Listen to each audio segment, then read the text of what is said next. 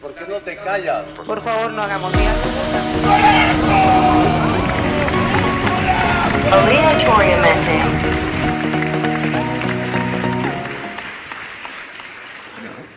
Bienvenidos a este primer episodio por fin de Aleatoriamente, este podcast de variedades en el que cada día trataremos un tema distinto y para ello nos haremos, haremos uso de los mejores entrevistados que podamos, de forma que siempre hablen para un público novato o un público inexperto, es decir, para escuchar nuestros podcasts y enterarte de qué va el asunto, porque cada día habrá temas diversos, no tienes por qué ser experto, ni tienes por qué ser ducho en la materia, ni mucho menos, porque ni vamos a ir al detalle, sino que es un comienzo para que sea la primera piedra en el camino a entender un tema y, por qué no, empezar a formarte una opinión. En este caso, vamos a empezar hablando de los eSports y videojuegos. Y tenemos dos entrevistados que me hacen muchísima ilusión presentar, que son Jels Chaparro, bienvenido aleatoriamente. ¿Qué pasa? Buenas tardes. Eres creador y CEO del que fue en su día el Team Thunder y que ahora se llama Recreativo Thunder, ¿no? Eh, soy, sí, fundador de, de, Team Thunder y actualmente Recreativo Thunder, que somos la sección oficial de deportes electrónicos del Recreativo de Huelva. Exacto. Ahora hablaremos de ese tema, pero es muy interesante que además seáis del equipo decano de fútbol, que tengáis ese contrato, entiendo, o esa, ese acuerdo para ser su sección. Y luego tenemos también a un Mindundi en el mundo de los deportes electrónicos, que es José Manuel Calahorro, acá, Team, acá Silver Crown. ¿Qué tal, José? Muy buena, muy buena, aquí estamos. No eres nada, ¿no? Tú. Yo soy, bueno, empecé siendo jugador del, del recreativo, bueno, del Team Thunder, y ahora hoy en día soy el manager del club, de, bueno, de la sección de Fortnite. Sí, sí, no, ya es broma, no es moco de pavo lo que eres. Además, ya no es solo traer a un entrevistado que es la leche, sino traer a un amigo, que también es muy importante. Exactamente. Y, y bueno, os recuerdo rápidamente que esto es una entrevista que la va a escuchar mi abuelo, ¿vale? Es una entrevista para gente que no sepa sobre la materia y que podáis empezar a meterle un poco en el mundo y sobre todo entre las personas y más boomer yo veo que hay un poco de recelo con el tema de los videojuegos.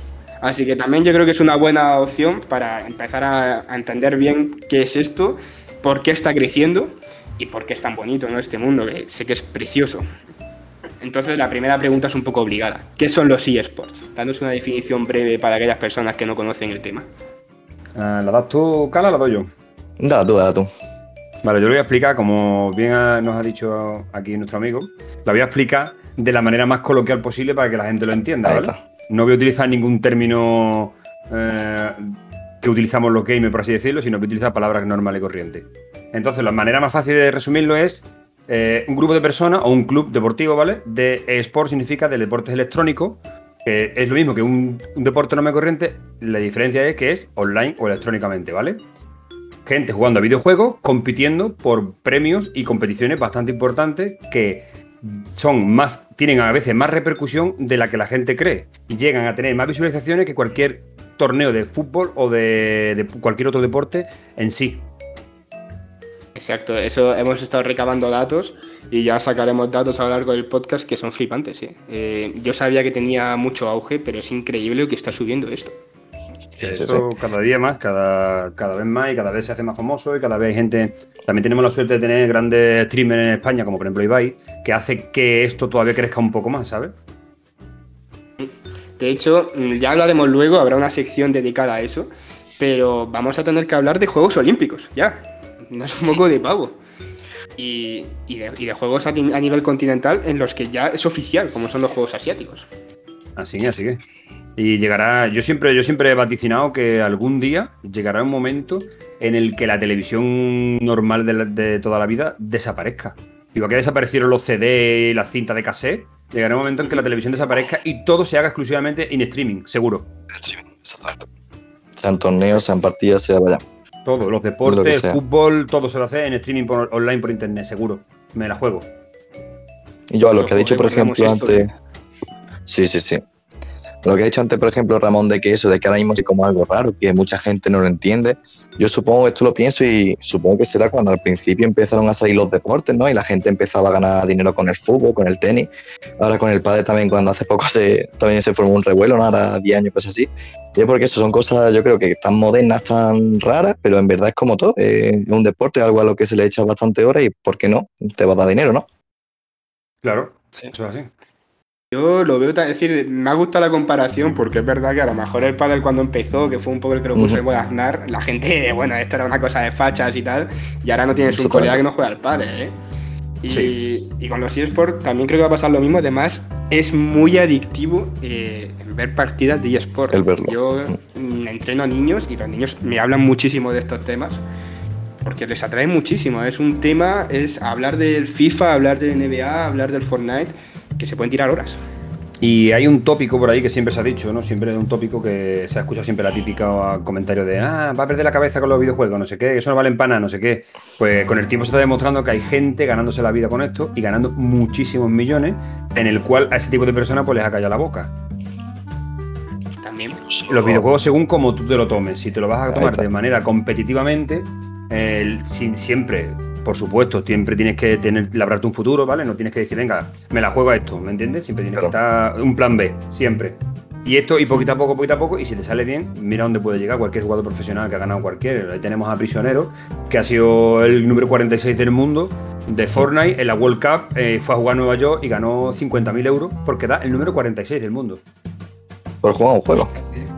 Es que vosotros a lo mejor lo tenéis más interiorizado porque estáis en el mundo, pero alguien como yo, que bien sabe Cala, que me desentendí de los videojuegos en su momento y ahora me está costando un poco, a mí me cuesta mucho entender cómo va esto. Entonces también quiero ir un poco a la entrevista en el sentido de, a título personal, cómo entrasteis cada uno de vosotros en los eSports, y además en el caso de Yes acaba creando un, club que se asocia con el, con el equipo decano del fútbol español, ¿no?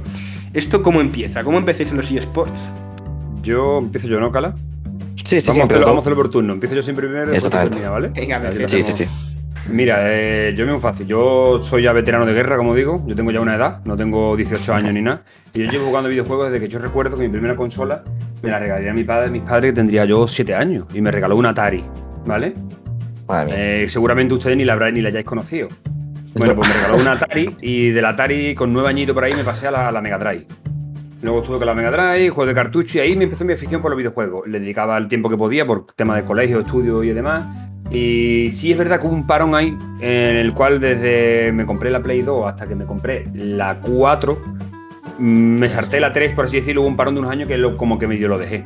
Y yo siempre he estado muy vinculado al tema de FIFA. Yo siempre, aunque no lo creáis, siempre estado jugando a FIFA, ¿vale? Era uno de mis juegos favoritos. ¿Qué pasaba? Que era un juego que con el tiempo se convirtió en un pay to win. Te explico lo que es un pay to win. Un pay to win es, como dice la palabra en español, es pagar por ganar, ¿vale? Entonces, es un juego que quien más dinero tenga, quien más invierta, quien más jugadores compre, con más tarjetas compre de jugadores importantes, caso Cristiano, Neymar, Messi, es el que le va a ganar al otro que pobrecito que no tiene dinero. Entonces, es un juego que para mí tiene desventaja, porque el que no tiene dinero, ¿qué pasa? Sí, como un moco. Juega con un, con un Busquets. de Claro, entonces ahí, toca. ten- ahí tenemos el problema. Entonces para mí ese juego, por eso dejé FIFA. Entonces, a raíz de ahí, eh, mi vida tomó todo ya con, una, con bastantes años ya, con 31 años por ahí, me empecé a, a interesar por el que viene siendo... Bueno, empecé a jugar Fortnite, empecé a jugar varios juegos así y me empecé a interesar por lo que viene siendo los directos, los streaming, ¿vale? Y yo siempre he sido una persona que en todos los en todos los fregados que he estado metido, como suelo decir, siempre he tenido como la voz cantante, siempre he sido el representante legal. Yo, yo salgo en un grupo de carnavales, ¿vale? Que es algo muy típico aquí en mi ciudad. Eh, soy el representante legal de ese grupo, estado en otro grupo que también es representante legal. Siempre he sido como el representante de todo, he tenido los contactos, he tenido siempre el don de gente, por así decirlo, ¿sabes? Y mis amigos todos me insistieron en que, yo, ya que te pones a jugar videojuegos, ¿por qué no te da por retransmitirlo? Que ahora está de moda. Te hablo de esto hace tres años, que no estaba tan en boom como ahora, que ahora cualquiera hace directo, como yo digo. Cualquiera coge y a hacer un directo. Antiguamente era, estaba como mal, mal, más mal visto, para que me entiendas. Hacer un directo era, ¿qué haces? Haciendo el tonto por ahí, ¿sabes? ¿Y tú qué haces? ¿Te pones a jugar y la gente te ve? Ese era el comentario de la gente, ¿vale? Eh, pues yo decidí hacer directo, empecé a hacer directo, empecé a hacer mi directo y eso, y empecé con una Play, sin cámara y sin nada, poquito a poco me compré la can de la Play y luego me pasé al PC, que me gasté un buen dinero en el PC con lo que fui ganando con la retransmisión, empecé a ganar mis sueldos mensuales con la retransmisión de Twitch Y a día de hoy tengo 5.100 seguidores en Twitch y bastantes seguidores en redes sociales y demás. Y empecé a tener bastante importancia en el tema de los, de los, de los streaming, ¿vale? ¿Qué pasó? Que un, Un equipo se fijó un en mí. parón, sí, tú, para mí, pregúntame lo que ¿Tú, a- necesites. sí, sí. ¿Tú ahora mismo vives de esto? Eh, no, no me da para Ah, vivir, vale. me da como una especie de ayuda, por así decirlo. Me pago mis No, lujos, vale, mis vale. beneficios, por así decirlo, mis caprichitos con esto, ¿vale? Genial, Pero no me da Sí, para vivir. Ojalá me diera para vivir. Eh, de hecho, me estoy formando para ello. Yo tengo hecho un curso de ahora. Hoy empiezo otro curso diferente relacionado con los eSports para este tipo de cosas, ¿vale? Que hay cursos ya que se dedican a este tipo de cosas. Eh, total, lo que iba contándote, empecé a hacer directo y un buen club se fijó en mí, ¿vale? Un club de eSport, que no tiene nada que ver con el mío, se fijó en mí como creador de contenido. Creador de contenido es el que hace directo, juega cualquier tipo de videojuego, da igual cuál, o sea, puedes jugar Fortnite, FIFA, puedes cambiar el contenido, no es un contenido obligatorio, ¿vale? Lo que tú quieras, como si te quieres poner la can y solo hablar con la gente, ¿vale? Ibai es un creador de contenido, para que me entendáis, ¿vale? Eh, entretiene, lo que hace es entretener a la gente, ¿vale? Ya bien sea jugando, hablando, preguntando, como sea, interactuando con ellos. Me fichó como creador de contenido para un club, entré como creador de contenido. Eh, a esas alturas yo ya tenía bastante conocimiento de lo que vienen siendo todos los programas que se manejan para hacer directo, que es el OBS Studio, el, el String Element, etcétera, etcétera. Y justo al mes de entrar, el que era nuestro director de creadores de contenido, que un director de creador de contenido es, como dice la palabra, el que dirige a todos los creadores de contenido, ¿vale? Se fue del club. Entonces ese puesto quedó vacante y yo me ofrecí. Y el club me ascendió a director de creador de contenido. Empecé a llevar la sección, empecé a llevar la sección de creador de contenido. Yo dejé de hacer directo, me, pasé a prepararle los canales a todo un director de creador de contenido. Lo que hace es prepararle los streaming a todos ellos, personalizados, con su marco de cam personalizado, sus alertas personalizadas, todo personalizado con el club en el que está. Y le hace un calendario semanal de los directos que le toca a cada uno, ¿vale? Tú te encargas de ese tipo de cosas, ¿vale? Entonces me llevé así bastante tiempo cobrando, me pagaba el club por eso, no era un sueldo del otro mundo, me pagaba poca cosa, pero me pagaba algo. Eh, y así empecé. ¿Qué pasa? ¿Qué, ¿Qué pasó? Que tuve un poco de discrepancia con la directiva, con los dos CEO que había en aquel momento en aquel club, que actualmente no están. eh, pues no cuajaba yo. Yo tengo una edad un poco más grande que ellos, ellos eran más pequeños que yo, yo tenía en aquellos tiempos 32, 33 años, ellos tenían 20 añitos, y yo tenía una experiencia de la vida que ellos no tenían, y entonces chocábamos en ciertos aspectos, ¿vale? Que no eh, voy a debatirlo aquí ahora. Por lo tanto, decidí dejar, decidí dejar el club y lo dejé. Y justo al dejarlo, como la gente ya me conocía y yo ya tenía un pequeño caché en esto, por así decirlo, varios clubes se pusieron en contacto conmigo. Varios clubes y algunos de ellos bastante importantes y bastante antiguos ya, con mucho tiempo y mucha experiencia. Y yo las rechacé todas, porque tenía entre ceja y ceja que yo quería hacer un club. Se me antojó hacer un club, hablé con Antonio, que era amigo mío, hablé con Fran en aquel tiempo y Diosito, y Di- Diosito puso las ganas de hacer la sección de Fortnite, eh, Fran en aquel momento la de Rocket League, que tenía ya más o menos gente con la que jugaba y tenía gente competitiva. Yo a día de hoy no domino todos los videojuegos, para que me entendáis. Yo hay videojuegos en los que me pierdo. League of Legends no tengo ni idea, pero está en mi club y tengo la gente para que los lleve, que para eso están. Porque es imposible que tú entiendas de todos, es imposible. Vamos, Claro, que claro, te eh. delegas un poco y eres el que organizas todo el club, ¿no? Claro, entonces creé el club con ellos cuatro, ellos cada uno se encargaba de una cosa y yo me quedé un poco como CEO principal, ¿vale? Como el último escalón, por así decirlo. Todos éramos CEO del club y fundadores, pero me quedé un poco más como el, eso. Empezamos el 1 de abril de 2020. Cuando empezamos, empezamos, es decir, que empezamos todo desde cero, porque hay clubes que aprovechan cuentas que ya tenían hechas en redes sociales para cambiarle el nombre y utilizarla, ¿me entendéis? En plan, yo tengo una cuenta que lo utilizo con 5.000 seguidores y aprovecho y tengo. Yo no. Yo empecé todo desde cero. ¿Vale? Eh, eh, todo. Escudo, logo, eh, header, gente, todo. Tuve la suerte de que cuando salí de- del equipo que estaba, me hice un gran grupo de amigos. Con, cuando salí yo, porque yo fui el único que fui capaz de decir las cosas claras, al salir yo salieron conmigo cuatro o cinco personas y los cuatro o cinco que se fueron se vinieron conmigo a mi equipo. ¿Vale? Que fue Jorge, que es director de marketing, Alex, que es direct manager general, Joaquín, coordinador deportivo, eh, me llevé a Donovan y me llevé a Steve. Todos esos salieron de Oxygen conmigo y me los traje. Sí, Eh, el que eran- trabajo que tiene detrás que todo esto es, es una corporativa prácticamente, macho. actualmente Sí, somos lógicamente. 84 personas en el club. ¿Cuánto, perdón? 84 personas en el club. La Virgen. Tenemos, La lo- Virgen. como, como ya te he contado, eh, dos CEO, que ahora mismo actualmente, bueno, Fran se fue, Diosito se apartó un poco de la directiva, se quedó solamente con la sección de Fortnite. Por lo tanto, tenemos dos CEOs, que somos Antonio y yo, un coordinador administrativo que es eh, Cristian, un coordinador deportivo Joaquín, eh, Jorge como director de marketing, eh, Lorena como jefa de, comunicaciones y diseño y realización.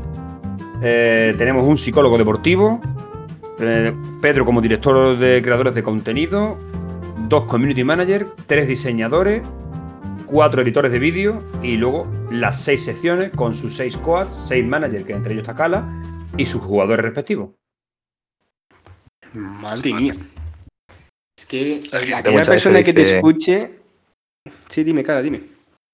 No, eso, perdón, que, eso, claro, la gente cuando escucha esto de, no, es que tiene un equipo, es que estamos no sé qué, piensa que es una persona que es el que lo dirige, ¿no? Y los que juegan. Pero claro, no saben todo el trabajazo y todo el tiempo que había detrás para, para crear lo que es hoy en día, ¿no?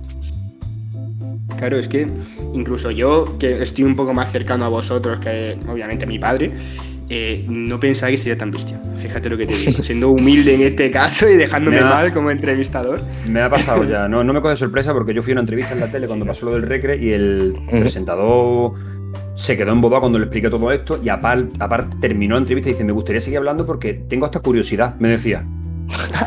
y, ayer precisamente, por ejemplo, en mi canal tuve yo una actuación en directo que hice unos compañeros míos, vinieron a cantar a mi canal y cuando terminaron, los dos salieron alucinados con la experiencia. Dice que le encantó eso de interactuar con la gente en el chat y todo. Que la gente cuando lo ve de fuera lo, ve como algo... Pero cuando lo vive, lo, lo ve de otra manera. Exactamente. Es como el, yo lo, lo defino siempre al miedo a lo desconocido. No sabes lo que es eh, y encima estás generando dinero a esas personas. Pues nada, es que son unos vagos, es que solo hacen eso, es que no sé qué. Venga. Yo lo meto, yo lo encasillo más en la incultura. ¿Vale? La gente es un poco inculta en el aspecto de que, ah, videojuegos. Hecho es cuatro tontos jugando a videojuegos y mm. haciendo el tonto. Cuando no saben detrás todo lo que tienen, ¿sabes? Es como cuando pasó lo del recreativo, cuando nos unimos al recreativo de Huelva, nos unimos justo en el peor momento de la historia del club. Nos unimos justo cuando el Recreativo descendió dos categorías. Entiendo el cabreo de la afición del equipo de fútbol, pero dio la casualidad de que salió de la fecha de la unión y toda la gente decía cómo está el equipo y ahora con tontería de videojuego. Pero la gente no tiene mm. ni puta idea, como diría yo. Porque si tuvieran idea, se darían cuenta que la sección de eSport le puede traer muchísimos patrocinadores al club que los que le puede traer actualmente el equipo de fútbol. Pues esto es una buena entrevista para que publicitéis todo lo que queráis, ¿eh? Esto para mis tres oyentes va a ser espectacular, ¿no? Pero de verdad que me parece muy interesante. Quiero escuchar la versión de Cala y luego te voy a preguntar ya por el ya tema administrativo, ¿vale, Yes? Sí, Dime, Cala, ¿tú cómo, cómo empezaste? Pues yo básicamente, bueno, eh, empezó así también un poco desde hace tiempo. Eh, yo siempre, cuando llegó la primera play a mi casa, pues yo lo flipé con eso, no sabía que, algo podía llegar a llenarme tanto y a gustarme tanto. Aparte, lógicamente, salir, jugar fútbol y bici, que es lo que yo siempre hacía. Y cuando por fin, resumiendo un poco, cuando por fin pude comprarme mi Play, la, la mía propia, que ya estaba yo viviendo fuera y eso, sería hace dos años, año y medio, pues justo también daba con que había hacía justo un año, año y medio que había salido este juego, el Fortnite, y yo desde siempre lo que viene siendo juego así de Battle Royale, de quedarse eh, ahí, por ejemplo, esos 100 personas en una isla, ¿no? Y que solo pueda sobrevivir uno o dos, si es dúo o trío o lo que sea, pues yo eso lo flipé, porque ya con, con, los libros de los Juegos del Hambre o con las películas o lo que sea, o de cualquier juego, el H1Z1, por ejemplo, que fue uno de los primeros, pues yo solo veía que era una, vaya, una locura máxima, porque digo, ¿cómo esto puede de verdad existir, ¿sabes? En plan, que de verdad esto lo veo un juego que es como que según tu nivel, pues vas a hacer una cosa u otra. Entonces, pues con unos colegas, eh, que ya llevamos a lo mejor, yo qué sé, seis meses jugando, yo estaba jugando antes, de tener la Play, jugaba yo en un portátil que más o menos me lo tiraba, pero tampoco era tanto. Por eso, con la Play, pues ya por fin pude jugar algo más y con unos colegas creamos un equipillo que se llamaba Legendary Fire y uno de esos equipos, se llama Ivo, pues le, invitaron a un torneo de, de de varios canales, ¿no? De Twitch, que se hizo como un torneo. Y ahí, pues, la verdad nos salió algunas partidas bastante guay, algunas jugadas chulas y eso. Y bueno, pues Team Thunder nos vio y nos quería coger a, mi trío entero, a, Ivo, a Casti y a mí. Y pues nada, con esa, con esa gran suerte, con esa oportunidad, pues pudimos entrar y pues más o menos hasta ahora, que al final solo quedé yo por cosas personales de cada uno, que al final bueno, pudieron seguir o lo que sea. Y yo lógicamente a jugar solo en Play me di cuenta que en Fortnite, porque ahora Fortnite si tú tienes un PC, por así decirlo, pues vas ahí volando, ¿sabes? Una Play ahora mismo como que tiene un, una desventaja al ir de fluidez, de en el tema de internet o lo que sea, pues se nota mucho más quien juega en un PC y encima si es bueno y tiene un buen internet que si alguien juega en una consola, ¿no? Como que hay demasiado, aunque parezca que no, pero sí hay mucha, mucha desventaja. Entonces, pues claro, veía que yo tampoco en tema competitivo, porque había mucha gente mejor que yo, sabe que pues, no, ya no iba a poder hacer tantísima cosa, ¿no? Entonces, pues hablándolo con, con Jess, pues, me dio también esta gran oportunidad, la verdad, porque yo lógicamente no quería dejar el club, lo sentía pues como si fuera mi familia misma. Y, bueno, con esta gran oportunidad, pues, pues, aquí estoy, ¿no? Siendo manager del club de Fortnite y pues intentando hacer lo, mejor posible, la verdad. Y el manager, así brevemente, ¿qué tiene que hacer? Pues básicamente eh, tengo que ir mirando, por ejemplo, si algún jugador sale o entra, pues mirar quién entra, quién quiere salir, eh, por qué quiere salir, por ejemplo, esa persona, por qué debe de salir a veces, porque no es que quieran muy bien, es que deben salir porque a lo mejor han hecho, tienen, han tenido un mal comportamiento por redes sociales, o la han liado en algún torneo, o porque no da el nivel o lo que sea. Y también, pues eso, el, mirar fichajes, el mirar quién, quién puede entrar, quién no va a entrar, qué, con quién podemos colaborar, qué se puede hacer, qué no se puede hacer, qué torneos se pueden jugar, cuáles no. Intentar buscar un poco pues todo esos ámbitos, que también lo, lo hablo sobre todo con el coach, con Diosi. Estamos los dos ahí de la mano, básicamente. Vamos, que hacéis casi una red de scouting como haría Monchi, ¿no? De buscar gente y imagino que hablarles y intentar llegar a acuerdos, ¿no? Exactamente. Muchas veces, lógicamente, no se llegan a acuerdo. Hay también mucha gente que, que, viene aquí como endiosados, ¿no? Que quieren empezar a conseguir dinero y no sé qué. Y es como, oye, tranquilidad, sí. tranquilidad, tranquilidad. Vamos a hablarlo. Si ahora mismo no estoy cobrando ni yo, por así decirlo. ¿no? Como vas a venir tú ya aquí queriendo cobrar millones, por así decirlo, ¿no? Entonces. Es que, además de que ya lo he dicho antes que estoy flipando. Hay una, hay una cosa que sí que quiero llevar un poco la entrevista, es haciendo un poco comparativa con deportes, ¿vale? Para que la gente nos entienda, porque si no es un mundo demasiado abstracto, incluso para mí. Sí, sí. Entonces, eh, a nivel administrativo, cualquier, cualquier deporte incluso históricamente empieza, eh, algunos clubes se hacen hace una especie de liguilla y al final se crea una federación, ¿no? Y ahora en España, pues las federaciones están integradas en autonómicas, nacionales, esas tienen sus clubes, sus cosas, y tienen eh, ya como máximo respaldo, pues el CSD, Consejo Superior de Deportes, el COI, el Comité Olímpico Español y el COI, ¿no? Entonces, si tú creas un club, es decir, viene o sí, bueno, un club, viene Yes y dice, voy a crear el Recreativo Thunder. ¿Tienes que inscribirlo en algún lado? ¿Hay algún tipo de federación, aunque no sea oficial? ¿O mm. no hay ninguna forma de, organización en ese sentido? No hay ninguna forma de organización en ese sentido todavía, ¿vale? Todavía no tenemos nosotros un. como el COI en los Juegos Olímpicos, ni tenemos nada así. Sí mm. hay ligas bastante importantes ya a niveles mundiales y todo, que tienen ya su nombre y todo, ¿vale? Pero si tú cada vez que creas un club, tú lo puedes dar de alta, eh, o sea, tú lo puedes hacer como una empresa si quieres, ¿vale? Que es lo más difícil en dentro, dentro de los eSports, que tu equipo llegue a ser profesional y se convierta en una empresa, ¿vale? Que entonces ya tendrías que tener tu CIF, tu cosa, todo como una empresa, tu, número de cuenta, tu libro de cuenta, tu contrato, eh, todo. Tendría que ser todo legal. Eso es lo más difícil dentro del mundo de los eSports, que eso los elegidos, por así decirlo, solo lo tienen. Equipos grandes como Eretis, eh, Kulas, eh, G2 o algo así, ¿sabes? Claro, yo es que he visto que, por ejemplo, en China ya es oficial, que esto es un deporte reglado por el gobierno, pero o en Japón. Pero, por ejemplo, en España el CSD ha, ha empezado a crear una mesa de diálogo, que bueno, eso y nada, pues imagino que será Llegará, llegará, todo llegará. Eso al final llegará, sí, sí, sí. Nada más que tiene que tener la evolución de los streaming que te he dicho yo hace poco. Cuando yo empecé hace tres años, eh, hacíamos streaming cuatro gatos y ahora hace directo toda la gente. Es que cuando ficho un tío, ficho una persona, el día siguiente ficho otra, los tres que he fichado hacen streaming. Tienen 14 años y ya están haciendo directo. Es que es relativamente fácil, ¿no? Además, ahora con Twitch, que está. Tener un canal, tener un canal, ser mayor de edad y si eres menor de edad, el consentimiento de tus padres, tener una CAN, un ordenador, una Play y empezar. Y empezar. Yo, por ejemplo, empecé en Twitch solo para guardar clips y decir, pues mira, tengo este clip, oye, qué guay este, esta kill, ¿no? Esta muerte que me he hecho y guardarla. Y al final, pues mira, conseguí incluso el afiliado, que tampoco no soy como Jess, yo tendré mis 81 seguidores, Pero bueno, la verdad está, está bastante gracioso, la verdad. Sin cam ni nada. Y está gracioso, la verdad. Voy a poneros un caso hipotético, ¿vale? Para, para que la gente entienda un poco.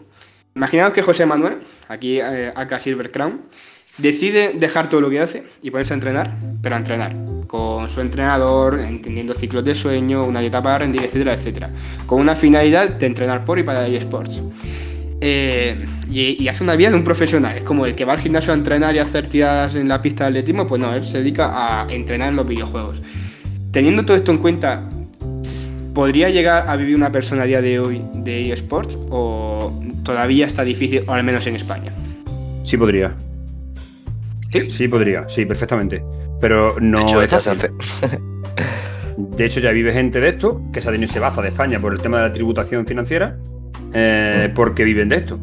¿Qué pasa? Que no es fácil. ¿Por qué no es fácil? Porque no todo el mundo vale para esto. Tú puedes ser bueno jugando, pero por mucho que mejore o entrene, mm, esto no es como. ¿Cómo te explico? Esto es como, no, venga, voy a ser cocinero. Contra más estudie, más aprenda y más comida haga, mejor me va a salir. No. Esto requiere muchas horas, mucho entrenamiento y aparte tienes que tener una habilidad innata que no todo el mundo tiene. Pero, es decir, esto es como un deporte, que tienes que tener cierto natural, o Es, bajas, es que es o un una- deporte. O una altura determinada, ¿no? Incluso una valentía que te salga de natural. Es decir, que si yo ahora, por ejemplo, entro, que soy una persona, ya te digo, desentrenada, vamos a dejarlo en esa palabra, y me pongo a entrenar, por mucho que entrene, es posible que nunca llegue a un nivel como el Mm, tuyo, vas a mejorar. Vas a mejorar muchísimo. Si entrenas como todo en esta juego. vida, depende del juego. Y si entrenas como todo en esta vida, si tú le dedicas tiempo a algo, al final vas a mejorar sí o sí. Y si encima sí. te rodeas de gente que te ayuda, en el caso de un coach y demás, vas a mejorar. Pero a lo mejor, por mucho que mejores o por muchos que intentes, va a llegar un momento en el que ya tu tope no suba, para que me entiendas, ¿vale? ¿Por qué? Porque tú, tú no estás hecho para eso. Yo te pongo el caso en mi caso, ¿vale? Yo tengo ya una edad que no es la misma que la de un chiquillo que empieza ahora a jugar Fortnite. Llaman el juego de Fortnite que es el que estamos hablando por Cala, ¿vale? Eh, un niño de 14 años no tiene. mm, o sea, yo no tengo la misma habilidad que un niño de 14 años. Primero, porque a mí estoy empezando a jugar con ordenador, con tecla ratón ahora. Un niño nace y a los 7-8 años ya tiene un ordenador y ya está manejándolo, ¿vale? Y la mentalidad y la rapidez de, visión y mente que tiene un niño no la tengo yo con 37 años, ¿vale? Por mucho que entrene, no voy a mejorar tanto como para dedicarme a esto. Yo ya a mi edad se me pasó. Hay gente de mi edad compitiendo a niveles altos, pero te voy a repetir, estos cosas es, es tan igual en el deporte, hasta en eso, que contra más años cumplas, tu reflejo, tu visión, tu todo influye, todo. Ostras, sí. Hombre, te lo garantizo. Es tal cual un deporte, es tal cual. Por lo que me estáis contando, que, tal cual. lo que has dicho antes de las horas y de- del entreno y eso, hay, por ejemplo, en lo que yo conozco, por ejemplo, el Fortnite, pero sé que en todos los juegos se hace igual, en los equipos tops y vaya, incluso en los nuestros, lo que sea, eh, se ponen horas de entrenamiento, se ponen eh, mapas de entrenamiento y a lo mejor ahora mismo, por ejemplo, el campeón del mundo de solitario eh, trabaja 8 o 10 horas diarias de solo Fortnite, viendo vídeos, viendo repeticiones suyas, Voy entrenando solo en creativo, ¿sabes? Se puede ir más lejos que todavía que eso, Cala. Se puede ir más lejos. Mira, nosotros somos un club que ahora mismo somos profesional, ¿vale? Pero no somos top de España todavía. Ojalá algún día lleguemos a eso. Pero te voy a hablar de un Claro. top, por ejemplo, ¿vale? Cualquier club puntero, eh, para empezar, todos viven en la misma casa, ¿vale? O sea, el club le pone una mansión o una casa o un sitio donde viven todos juntos y están allí metidos como si fueran un colegio interno, no sé si me estás entendiendo. Les tiene allí su casa, todo, y tiene a cada uno su cuarto para dormir, tienen un dietista, tiene un cocinero que le hace la comida para que, porque están sentados, no engorden, ¿sabes? Una nutrición específica, tiene gimnasio para hacer deporte y mantenerse en forma, tienen escuela, o sea, dentro tiene gente que le enseña cosas de institutos, están estudiando, que tienen 14 años, 15, su psicólogo deportivo, Su y psicólogo, tiene que es su muy importante. su- sus horas de entrenamiento y tienen que entrenar sí o sí su hora de entrenamiento y le dedican mejor 10 horas de entrenamiento. Aparte, su coach tiene su cuarto en el cual estudia los mapas de cómo hacerlo, cómo tienen que hacerlo y así preparan un torneo cualquier tipo de equipo gordo, grande. Joder. Si el día de mañana viene un hijo vuestro o una hija y os dice, quiero dedicarme a esto, ¿qué le decís? Yo encantado. A mí me encantaría. Yo igual, yo entendería perfectamente. Pero claro que es lo que le digo yo mucho de los niños que están conmigo, porque nosotros tenemos. eh, sí es cierto que en mi club precisamente no es uno de los clubes que más niños tenga. En casi todos tengo la suerte de tener gente muy madura, que eso creo que es el buen funcionamiento del club. Porque si el club lo llevan a solo y exclusivamente gente de 20 para abajo, el club no va a ningún sitio. Entonces yo creo que lo, que lo que viene siendo los rangos altos del club tienen que ser gente ya de 30 para arriba. Y ya después, en algunos ciertos juegos, el caso de Fortnite, hay mucho niño pequeño, desde 14 años para arriba, ¿vale? Entonces yo lo que le digo muchas veces a ellos que le dediquen tiempo, que tienen que entrenar, que tienen que cumplir, pero no pueden dejar los estudios, por ejemplo, de lado, ¿vale? Entonces yo a mi hijo le diría lo mismo. Tú estudia, aprende, o sea, trabaja las cosas del colegio, cuando terminas de hacer los deberes del instituto, lo que sea, te pones a entrenar sin problema. ¿Qué le quieres dedicar 10 horas mientras que tú hayas hecho tus cosas del instituto, hayas estudiado? Ahora dedícale 20 horas si quieres, me da igual. Y importante también, muy importante, el descanso. No es bueno tampoco que una persona se pegue 12 horas delante de una pantalla jugando para mejorar. Tú le puedes dedicar 3 o 4 horas, pero mañana dedicarle otras 3 o 4 y pasar otras 3 o 4. Es más la constancia que el tiempo continuo. Yo creo que le estoy rompiendo esquemas a mucha gente que vaya a escuchar esto. ¿eh? A muchos padres, seguro. seguro, seguro. Yo, por ejemplo, mis padres son los típicos, a lo mejor, de, por así decirlo, de otra época, ¿no? Que no entienden y yo sé que nunca lo van a entender. Se lo intento explicar, le he puesto vídeos de Ibai, por ejemplo, que lo explican muy bien. He intentado explicar de las miles de maneras posibles y yo sé que hasta que, por ejemplo, no vean que, yo qué sé, por algún caso hay maximizando muchísimo, ¿no? Pero que incluso empieza a ganar 5.000 euros al mes o 4.000 euros al mes con un juego con algo, yo creo que incluso así no lo entendería. Lo verían un poco incluso mal. Ya, incluso te dirían. Depende de la época. a, largo plazo, no, no, a lo mejor te dirían algo por el estilo. Claro, claro, claro. Lo seguirían viendo, aunque me diera dinero como para un trabajo, lo seguirían viendo como que es un hobby que me tendría que buscar otra cosa, ¿no? Por así decirlo. De todas maneras, Jess, tú has eh, denominado tu club como profesional, ¿no? Semi-profesional. Semi. Semi, vale, semi-profesional. Eh, voy a poner un dato para que vea un poco la gente cómo va el tema. Eh, entre vuestros creadores de contenido, por ejemplo, tenemos a Laura Medina, que es Megalia, ¿no? Sí. Que tiene 46.000, no, perdón, tiene 25.200 seguidores. Sí. Si nos ponemos a pensar, es que en todo el estadio del Nuevo Colombino, el Recreativo de Huelva, son 21.670. Es decir, si le ven todos sus seguidores, que lo verán un gran porcentaje, entiendo, eh, llena un estadio. Es una persona, y estamos hablando de un club semi-profesional como es el vuestro, ¿no? Y si nos vamos a otro tipo de datos, eh, en el Mundial de LOL de 2019 vi que había en, una partida más o menos de media 3.882.000 espectadores. Sí. 48 Bernabeus. Para, hecho la cuenta, 48 Bernabeus. Y es que pensad que para mí todavía esto mm, no ha terminado de explotar. hay salones de videojuegos, sabes que se existen los salones de videojuegos, que tienen más de 80.000 y 100.000 visitas cada vez que se ponen. 80.000 y 100.000. Es que. Y yo creo que todavía no hemos llegado al auge de esto, ni mucho menos. Está en auge ahora mismo. Pero pensad que la final de Champions, ese mismo año, fueron 11 millones de personas. Es decir, estáis a 6. Y, queda. Y, y esto está creciendo mucho. Muchísimo. Pero yo, yo te voy a poner un ejemplo. El récord del mundo en directo, en directo lo tiene de Gref, que hizo un directo que presentaban su skin, su muñeco de Fortnite, ¿vale? Y tuvo dos millones de personas conectadas a la vez viéndolo. Dos millones de personas viéndolo en directo, ¿vale? Y una partida, una final de algo, no, no, una skin. Una skin. Un personaje en el. personaje. ya está. Eso te lo digo todo. Vale. Una Ibai, hace poco, hace poco hizo un, especial que eh, cogió a varios streamers o youtubers y los hizo bosear en un ring, en un cuadrilátero, y tuvo 1.800.000 personas viéndolo. Eso sí, por ejemplo, es un deporte ya visto como deporte, ¿sabes? Pero estamos hablando de un streaming, es decir, que luego habrá gente, como fue mi caso, que lo vi luego. Claro, claro exactamente. Después. Después de eso. Y una skin, eh, perdón por cortar, que lo hemos dicho antes, para quien no lo sepa, lógicamente, pues tú tienes tu personaje en el juego, ¿no? Pues son los camuflajes que le puedes poner a esa skin, o, o sea, a ese personaje, o un personaje nuevo que sale en ese juego y que tú te lo puedes pillar o lo que sea. Si habláramos de, si habláramos de, estamos hablando, estamos hablando de datos de visualizaciones y eso, pero si hablamos de dinero, seguro que te rompería todos los esquemas. Sí. Eso sí que es una locura.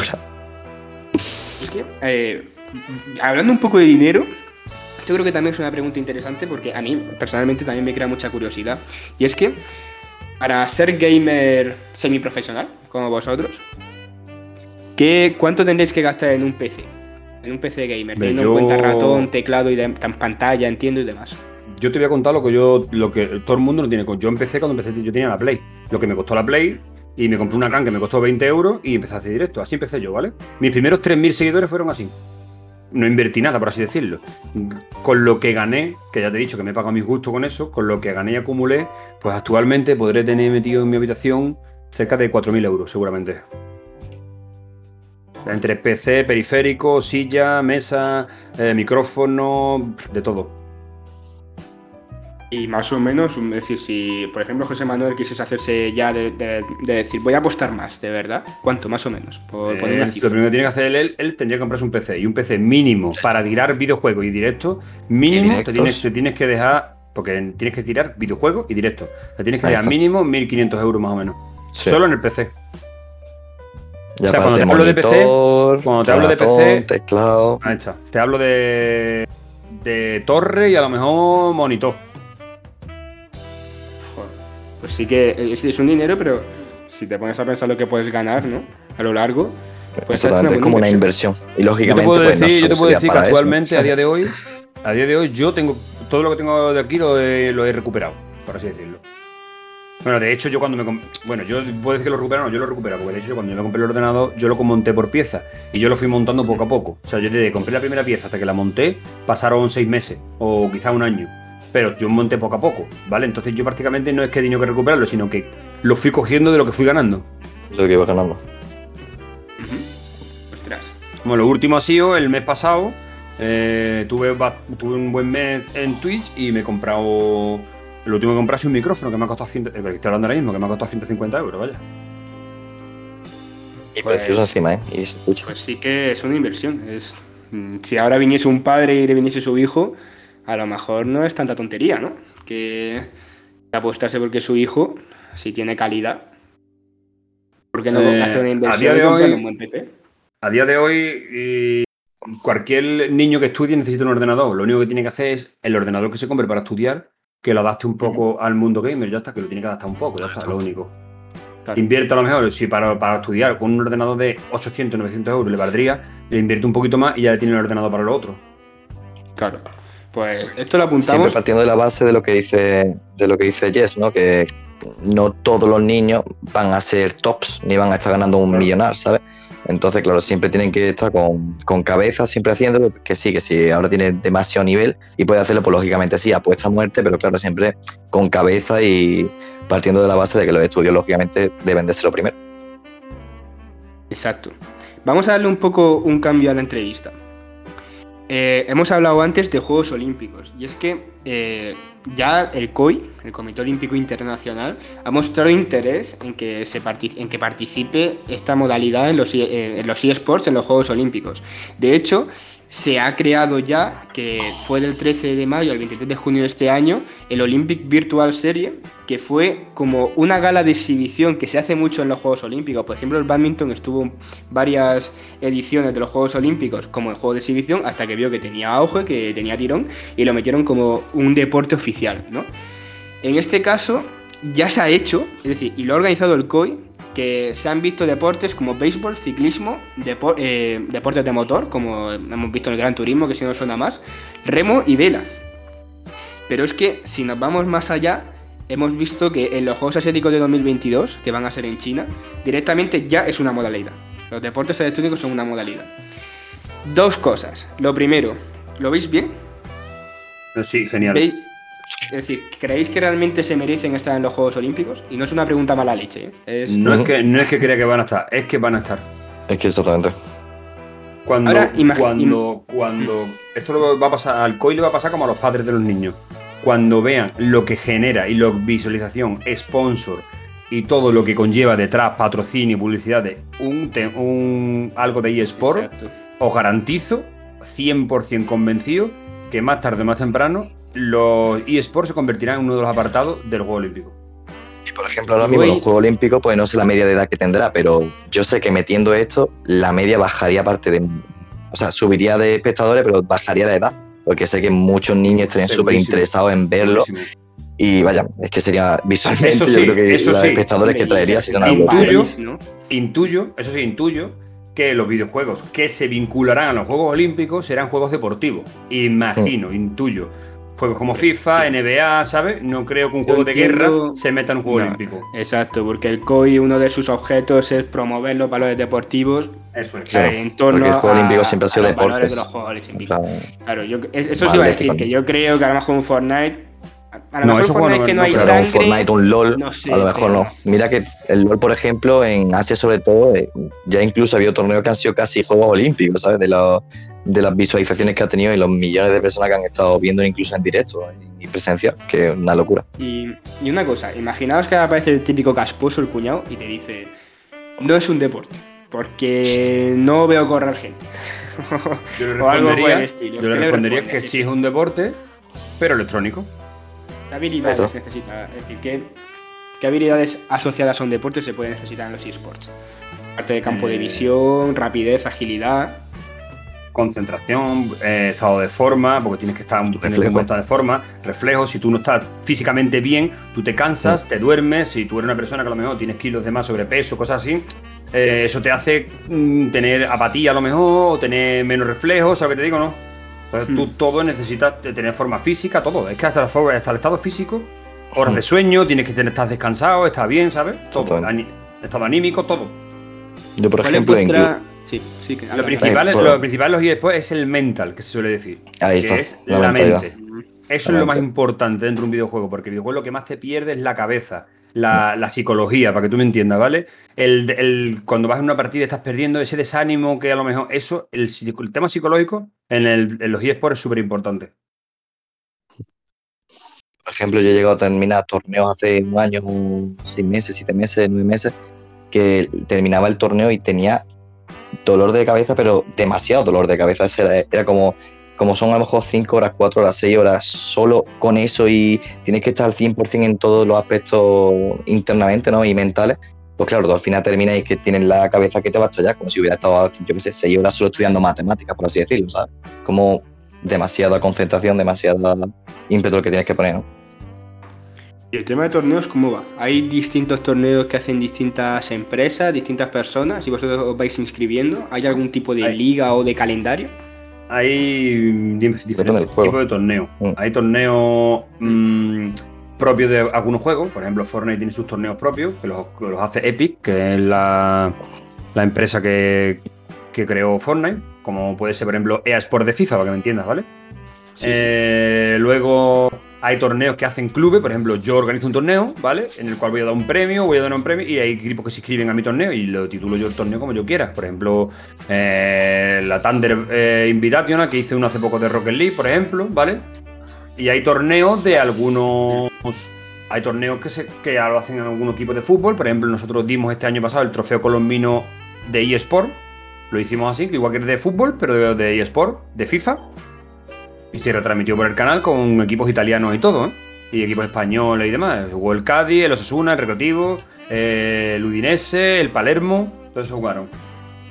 Y luego hay torneos de cualquier persona. Por ejemplo, yo soy un streamer famoso, como por ejemplo Ibai, y organizo un torneo de Fortnite para jugadores, para streamers con tanto estos requisitos. Y quien los cumpla se inscribe y se acabó. O sea, torneo gratuito, Fortnite, pero mucho dinero con cualquier juego. el. Pues sí, habla, habla, habla, habla. No, no, perdón, perdón por cortar. Que digo que lógicamente estamos aquí hablando más de Fortnite porque lo mismo es lo que más se puede entender, pero que lógicamente esto con cualquier juego, ¿sabes? En el LOL pasa lo mismo, en el FIFA, en. Bueno, cada uno tiene su. sus liguillas, sus torneos propios, sus cosillas. Yo quiero haceros una pregunta. Esto es un poco ya a nivel más personal, ¿vale? A nivel personal mío, no vuestro.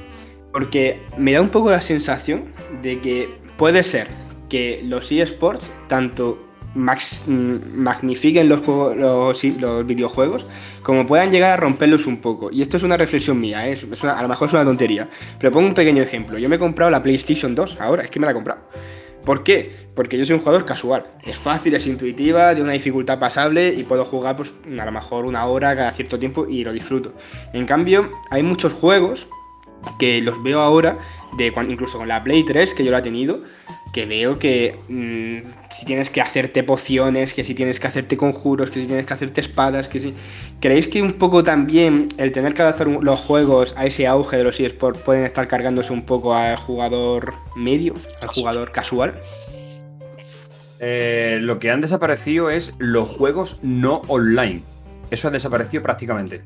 O sea, prácticamente es muy difícil encontrar un juego en el mercado que no tenga un apartado o una parte online. ¿Vale? Porque es muy complicado. Mm, Lo que menos puedes encontrar a lo mejor si te compras el Uncharted o te compras el, el God of War son juegos que juegas tú solo, ¿vale? Pero cada vez le van introduciendo más apartados online. Es muy complicado. en el modo historia día- y un mundo aparte. a los, a los creadores de videojuegos no les importa cargarse el, el, jugador ocasional, le da igual, ¿vale? A ellos les importa el dinero, ¿vale? Entonces, si lo que mueve esto es el tema online, ¿qué crees tú que van a hacer? Pues, obviamente. Es decir, que vosotros podéis mm, más o menos afirmar que sí Mm. podéis, que sí que los eSports se pueden cargar un poco así de jugador casual, o que se vaya con Nintendo, entiendo que es un poco más casual a lo mejor. A lo mejor no es que se. No, Sí, sí, a lo mejor no es que se cargue el. Es que eso, a lo mejor es que se cargue el jugador casual, ¿no? Porque yo lo veo como, por ejemplo, Fortnite en sus tiempos, bueno, y ahora mismo a lo mejor para los jugadores casual, pues sí lo ha estado haciendo a lo mejor mal porque ha empezado a incentivar y ha empezado a mejorar cosas para el poder construir más rápido, para el hacer cosas mucho más rápido. Antes se veían, pues a lo mejor eso, jugadores casuales por todos lados y la gente no paraba de entrar y a lo mejor esa parte sí es verdad que se la carga un poquito, pero claro, yo lo que vería que sería el equilibrio máximo es que se pusiera en el mismo juego, por ejemplo, pues dos apartados. La parte para la gente que quiera jugar competitivo y se quiera quebrar la cabeza, y después por el apartado para la gente pues, que solo quiera disfrutar y quiera. Y eso, pues básicamente haciendo el matchmaking, que por ejemplo, depende del nivel que tú tengas en tu cuenta, pues que te toque contra ese tipo de personas, ¿no? Que si tú eres muy bueno, por ejemplo, pues que te encuentres contra gente muy buena, que no te encuentres con un chaval que acaba de empezar, que después de dos partidas va a decir yo, tomo por culo, esto es una mierda. Pero es que Pero yo solo alguna vez contigo y me dijiste, no sé cuánto tiempo me dijiste, recuérdamelo, pero yo te dije, si yo ahora me pongo a jugar al Fortnite, ¿cuánto tiempo voy a estar sin, sin mojar, sin, sin disfrutar del juego como tal? Hombre, Si ahora mismo empiezas lo que te digo, eh, si está bien hecho el matchmaking, vas a empezar a jugar con gente de tu nivel, entonces pues puedes, puedes disfrutarlo. Que puede. El problema es que no eso, lo vas a poder disfrutar, partidas. no lo vas a poder disfrutar contigo, eso sí que no lo vas a poder hacer. Yo no. Porque tú, no me- pues, tú, claro, tú, no por ejemplo, quieres jugar conmigo Mm. y claro, conmigo pues te van a meter gente pues, de mi nivel, por así decirlo. Entonces, claro, mm, tú vas a empezar a ver ya montañas rusas y arquitecturas por todos lados y tú vas a estar tranquilamente andando y que no sabes todavía ni agacharte, ¿sabes lo que te digo? Y la gente ya ahí haciéndose montañas rusas. Y tú, bueno, ¿cómo se dispara? Claro, vale, vale, vale. Yo es que pensaba que ese matchmaking no existía tanto en el Fortnite, en otros juegos sí, pero pensaba que en el Fortnite... Yo he visto en gente Fortnite que está un poco roto. Sí, sí, no, es que en el. Fortnite lo tienen que arreglar, ¿verdad? Está un poco. Es que he Un visto poquito gente medio muy que- frustrada que me dice, es que empecé, pero me mataron 90 veces y dije hasta aquí, ¿sabes? Y ya una Sí, sí. última pregunta... Bueno, sí, sí, dime, Yes. Sí, sí, sí, no, yo te he dicho que te te estaban confirmando lo que has dicho. vale, pues ya una última pregunta y de verdad, eh, bueno, os quiero hacer dos últimas preguntas. La primera es, eh, ¿qué techo o qué progresión creéis que puede llegar a tener esto? Es decir, de aquí incluso a 30, 40 años, ¿eh? ¿Realmente creéis que puede superar deportes como el fútbol? ¿O creéis que tanto no? Eh, Mojaos. Puede llegar, pu- puede llegar a ponerse al nivel. ¿eh? Puede llegar a sí también. nivel, ¿eh? En los niños Eso, hablen de de hay- Gravensen, de FIFA y de Ronaldo. Ya Hombre, de hecho, los niños ya que- hoy en día, yo en los colegios, por ejemplo, cuando paso al lado del colegio y va a recoger a sobrina mía o lo que sea, yo a los niños lo que único que escucho escuchar es porque, hablar, perdón, no parando de hablar de eso, del, del de jugar de Fortnite que ha hecho este, este tal otaku, que ha hecho este tío que se había visto este vídeo de no sé qué, o de LOL de FIFA, ¿eh? pero te pongo el, ejemplo de Fortnite, por ejemplo, que ha tenido más boom en los niños chicos, ¿no? Y están como que los flipan con este juego, así decirlo. Y eso, yo ya estoy viendo que, que en los colegios, en los patios, en las calles, que no, que no se habla ya solo de un cristiano y qué golazo metió, ¿sabes? Que ya se está hablando incluso de eso, de jugadas y hostia, qué escopetazo le metió en la cabeza, ostras, qué, qué jugada hizo aquí, cómo editó, cómo se fue por ahí. Los tiempos cambian, es ¿no? una generación entera. Es una generación que igual que nosotros hablamos de Pokémon, ellos Exactamente. hablarán de. de LOL, a lo mejor, ¿no? Claro. ¿Y creéis, y ya, ya la última pregunta, y esta es un poco ya más mala leche, ¿creéis que también vamos a necesitar mucha salud mental por el vicio que puede llegar a crear los videojuegos? Ya no solo por lo divertido que es, sino por la realidad virtual. Mm, No creo, eso es como lo gestiones tú, creo yo. Eso es las horas que tú le quieres dedicar y cómo lo gestiones. Eh, Sí, como en esta vida, Ya no, ya, no, ya no es a nivel personal. Yo te digo, eh, en dentro de 30 años, ¿vale? Sale unas gafas de realidad virtual relativamente baratas que te meten en un mundo muy real en el que puedes tener casi una vida aparte, una vida paralela. ¿Creéis que va a ser fácil sacar gente de ahí? ¿O, o creéis que eso nunca va a llegar a suceder? ¿O llegará a haber un código como con los robots de esto no, esto no, esto no? Estas líneas no se van a pasar nunca porque la es muy complicado, muy complicado de, de predecir, creo yo. Pero imagino que será como todo, ¿no? ¿Conocéis a gente que haya tenido problemas por los videojuegos? De salud mental.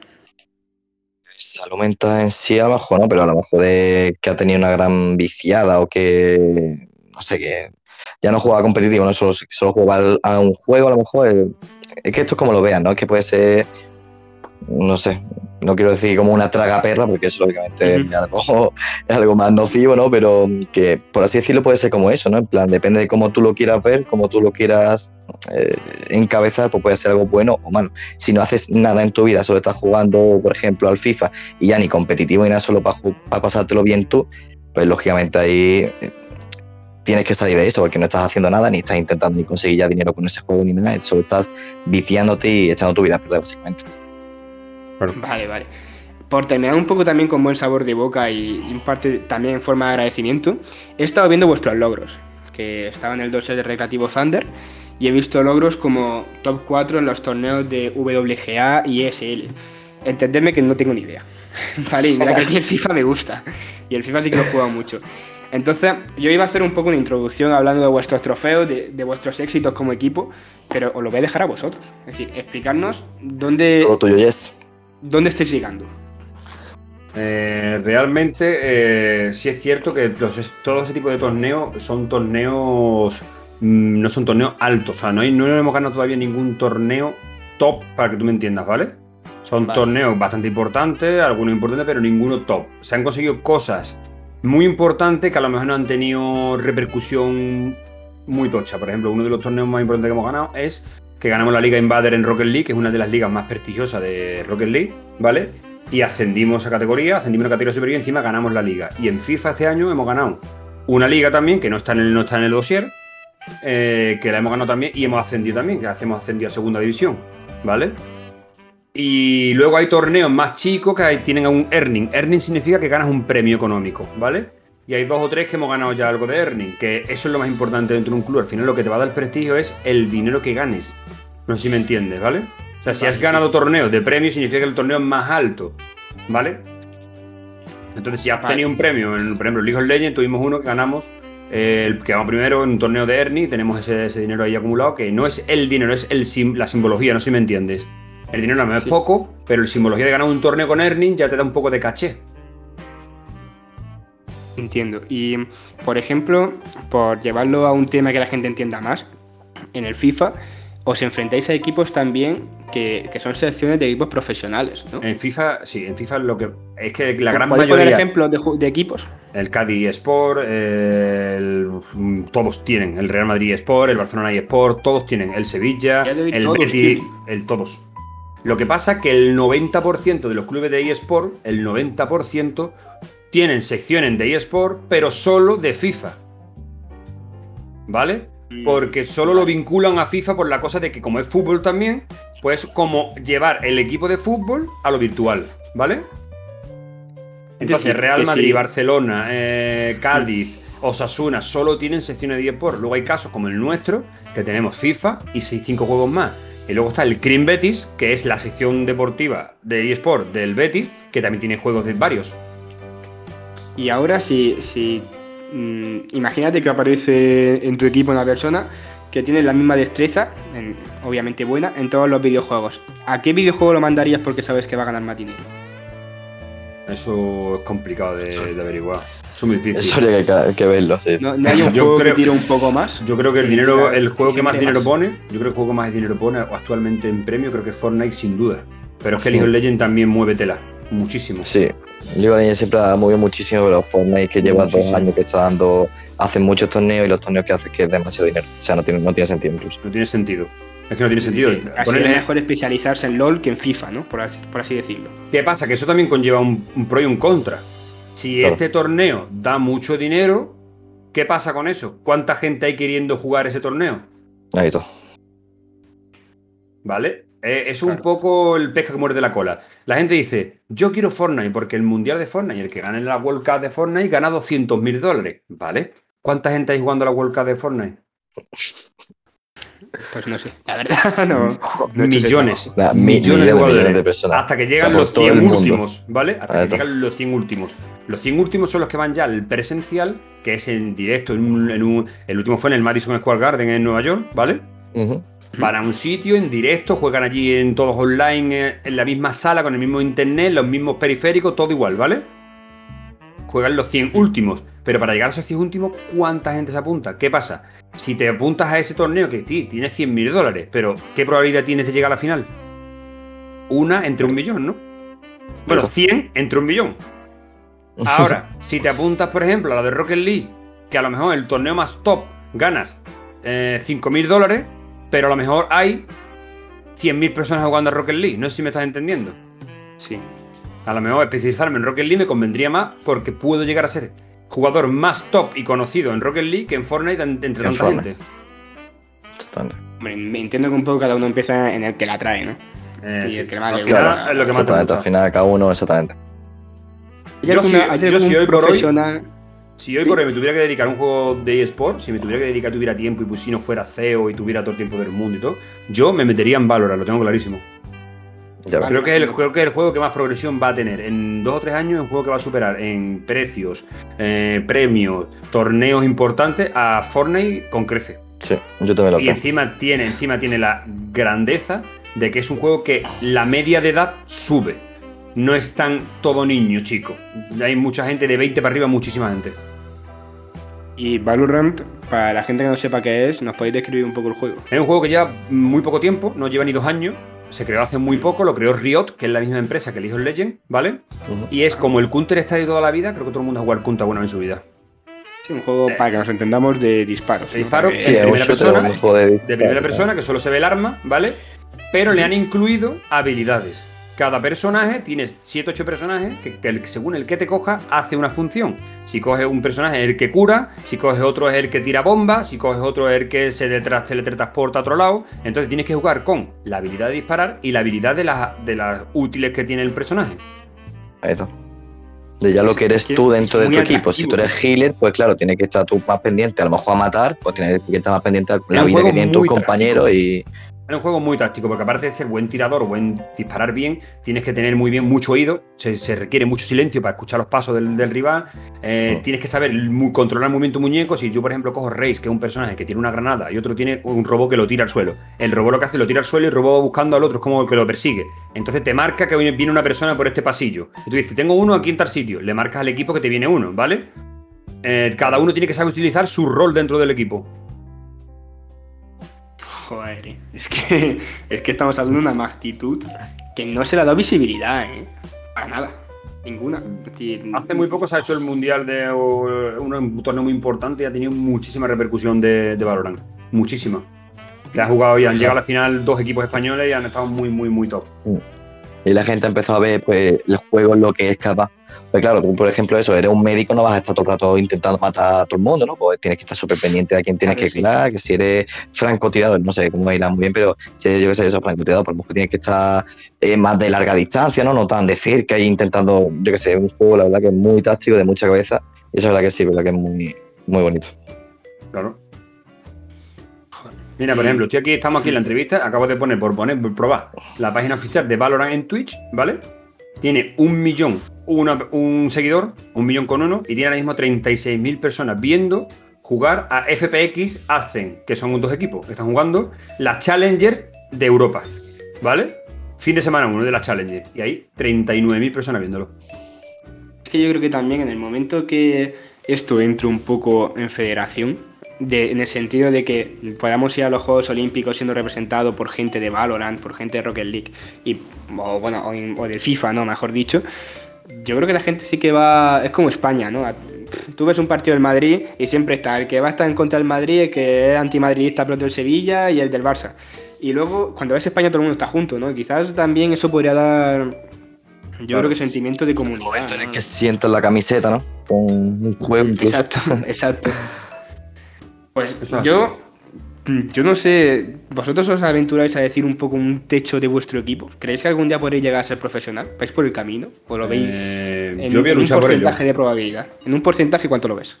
El porcentaje es muy bajo, es muy difícil. Todos los equipos luchan por eso. Es muy complicado, yo sé la dificultad que tiene, pero yo soy muy testarudo y muy cabezón y yo te digo que lo voy a lograr. Si no lo voy a llegar a ser de los más grandes, pero algún día, algún día, en algún campeonato importante de algún juego o algo, el equipo va a sonar, seguro.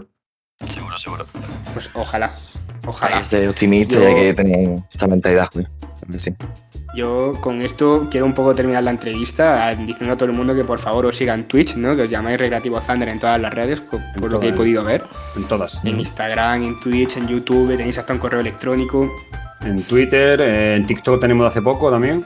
¿Así? También. Vamos también. Sí. Hemos empezado, sí, ahora Y- hemos empezado. Y yo ya personalmente os quiero agradecer muchísimo este tiempo porque mm, yo entiendo que tenéis que estar muy liados y más teniendo que entrenar, organizar la empresa que habéis montado así de una y que hayáis dedicado tiempo a un podcast que acaba de empezar, ya es que dice mucho, ya no de vosotros como jugadores, que sí que sois buenos, sino como grandes personas. ¿eh? Yo personalmente os lo agradezco para toda la vida. ¿eh? No te preocupes, gracias a ti también por contar con nosotros. Exactamente. Gracias a ti, güey. Porque también empieza este nuevo podcast. Esta nueva eso estamos, para ayudar, porque nosotros nos ayudaron, es lo mismo. Exactamente. Pues yo la verdad que estoy muy, yo estoy muy emocionado con que esto empiece ya por fin. Las próximas entrevistas voy a llamar a gente de todo tipo, tengo ya algunas formadas y también voy a hablar con partidos políticos que nadie conoce, incluso quiero hablar con el partido caldista a ver si consigo ya, ¿por qué no? no? Entrevistas aleatorias, ¿no? Claro. Y agradeceros, es que no puedo agradecer más todo lo que habéis hecho por estar aquí y además es que llevamos una hora entera hablando y es que se me ha Una hora pasado llevamos ya. Qué bueno. Vamos a colapsar la memoria de Spotify cuando salga esto. Ya me pasará el enlace para escucharlo. Exactamente. Sí, sí, seguro. Nada, de verdad, muy agradecido, ¿eh? Ramón, muchas gracias. Pues Muchas gracias Muchas a gracias, tío. vosotros. Esto va a ser todo. Yo soy Morey y me despido con este primer episodio de Aleatoriamente. Por favor, no hagamos ni Aleatoriamente.